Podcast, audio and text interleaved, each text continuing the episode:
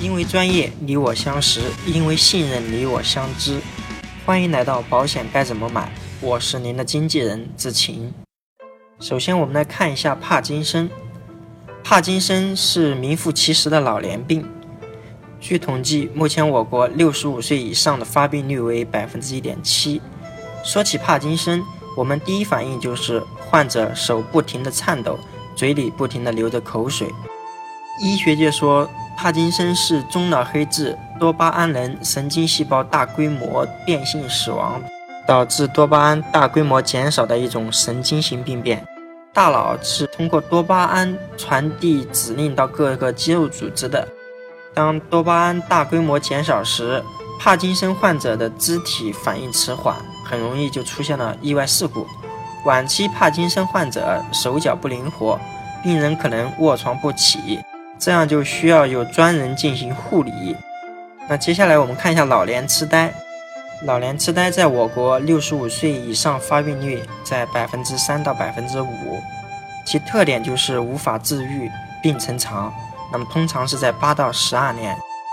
患者的日常生活会有很大改变，比如说性情大变、记忆减退、口齿不清、大小便不能自理、行动不便等。有研究表明。生成蛋白质的贝塔和神经元纤维残结，除了对患者的记忆有损害之外，还有可能导致大脑控制情绪、行动、语言各个区域的功能受到损害。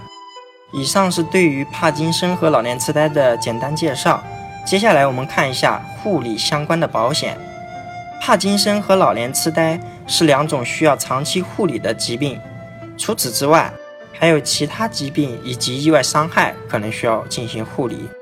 在保险行业，基本日常生活能力就是穿衣、进食、如厕、洗澡、移动、行动这六项。通常情况下，如果基本生活能力的三项或者以上不能够独立完成，而且完全丧失的状态的话，基本可以达到重大疾病的理赔标准。如果有两项不能够独立完成，很多重疾保险中，轻症或中症疾病基本是可以进行理赔的。我国目前有少数长期护理的保险，不能单独完成基本生活能力的三项或者以上，而且处于完全丧失状态，就可以进行理赔。那么介绍完护理相关的保险，我来聊一下我个人的观点。像重疾附加长期护理保险搭配意义并不是很大。然而，终身寿险如果可以附加长期护理保险责任，更大程度让这份保险的受益人在有生之年，即便出现长期护理的情况，也能更好的从容面对。我们通常建议客户先选择保险期限为终身的重疾保险，如果经济情况实在不行，那就另当别论。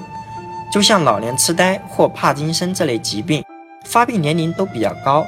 如果您的重疾保险只是保障至七十周岁，这份保险很有可能在我们需要的时候已经合同终止了。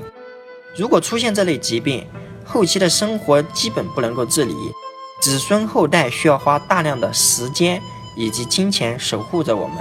这时，我们的保险如果还能够赔一两百万的话，晚年生活至少不会给家人带来更大的负担。